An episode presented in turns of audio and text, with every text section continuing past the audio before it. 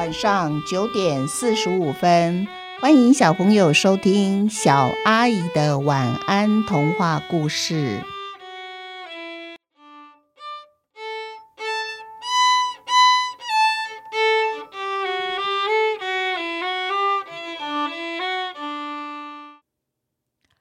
唱歌镇上集，有一个镇叫做无锡镇。无喜就是无声无息的意思，因为啊，无锡镇的镇民他们长久以来就是追求无声无息的生活。经过多年多年的努力研究，终于发明了一种可以让他们无声无息过生活的模式，那就是在二一八五零两万一千八百五十年成功的。现在啊，无锡镇真正是一个名副其实、无声无息的小镇。而镇民最大的骄傲是，他们连说话的声音也没有了，因为他发明了新的沟通方式，叫做思想沟通器，根本不必开口说话，制造声音。我们不说话就可以跟别人沟通，跟说话一样，你想什么，对方都懂。对方想回答你的话，不用说，用想的你也能够听到。哎，不应该说，你也可以感觉得到。无锡镇的镇民呢，他们最怕有声音来吵的，因为他们觉得声音会让人无法专心思考，还有阅读。所以，无锡镇的镇民每一个人身上都会有一具最新醒也最轻巧的思想沟通器，大脑里面想说的话。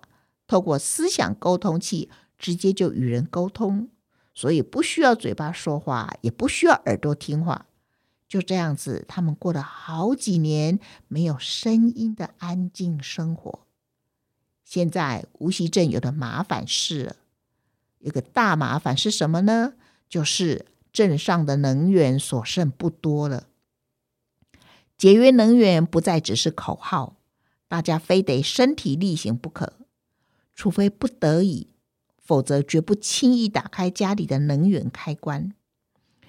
妈妈在煮饭的时候，就对着小孩说着：“小 T，写完功课来帮妈妈踩能源车啊，这样妈妈煮菜才能够速度快一些。”小 S，你去帮妈妈踩能源车。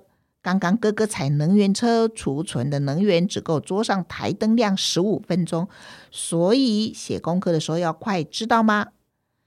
小 T 交代妹妹不要边写边玩，因为才十五分钟哎，十五分钟之后台灯就不亮了，那得等到晚上大家都能一起踩能源车的时候，才又会有灯光。妹妹呢，小 S 就点点头说好，她知道了。因为哥哥的脚够长，所以哥哥总是一边写功课，一边脚踩着能源车，那么桌上的台灯就会一直亮着。那妹妹小 S 的脚太短了。他必须等他再长大一些，才有办法一边踩能源车一边写功课。现在的他呢，一次只能做一件事。小 T 在厨房边踩着能源车边问妈妈说：“妈妈，爸爸今天是不是又不能准时回来吃饭呢？”那妈妈就说：“是啊，等会儿我们先吃饭，然后帮爸爸留一些饭菜就好了。”小 T 继续踩着能源车，因为这样子炉子上的汤就可以继续滚着。幸好厨房的灯光需要的能源不多，昨天晚上他们有先踩起来预储存起来。妈妈的手在切着菜，妈妈的脚也没空着哦，因为她必须要踩冰箱的能源车，这样冰箱才能够维持低温。冰箱需要耗费的电力可比灯泡来的多呢。小 T 的爸爸为什么不能准时回来吃晚饭呢？因为他就是小镇能源部的部长啊！打从小镇的能源只剩下百分之十五那一天开始，小 T 的爸爸就很少准时回家吃晚饭。他常常需要加班，待在办公室研究如何能够找到新的能源，好供镇上的镇民使用。他一点都不敢想象。万一能源用光了，无锡镇就会变成一个死镇。虽然现在每个人家里的能源车还能维持一般生活所需要的，但是许多单位如果要正常运转，有些机器必须要大量的能源才能启动啊。在小 T 的祖父那时候呢，大家并不把能源当成问题来看待，他们觉得，现在什么时代了，什么东西会找不到替代品呢？身体器官坏掉了，太旧换新就好啦，坏了就换一个更新的，这都是稀松平常的事。他们相信啊。区区一个能源小问题，一定会难不倒绝顶聪明的无锡镇的镇民。可是谁知道，他们的能源就这样一天一天的减少，新的能源就一天一天的都找不到，难倒了所有无锡镇的一堆科学家。至于小 T 爸爸，他上任没多久就发现能源短缺了。首先，他大力的宣导节约能源。接着呢，发明了踩踏能源车，每一家一所需要申请的能源，在家使用能源车。在找到新能源之前呢，这只能当为当务之急呀。小 T 的爸爸已经连续加班半年多了，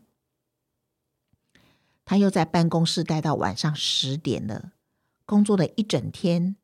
小 T 爸爸累得昏昏沉沉、神志不清了。寻找新能源的压力，让他的喉头不自主的发出了一声“唉”。这一声其实轻到几乎听不见，因为啊，只有在喉咙里面转了转呢，又回到声音原来的地方。但是这一声却像是释放了小 T 爸爸这半年来找不到新能源的闷气，他觉得好舒服哦。于是不自觉的又发出了第二声，唉，这一次比上一次更大声。随着第二次的叹息声，小 T 的爸爸觉得心情又轻松了一些。于是他继续发出了第三声。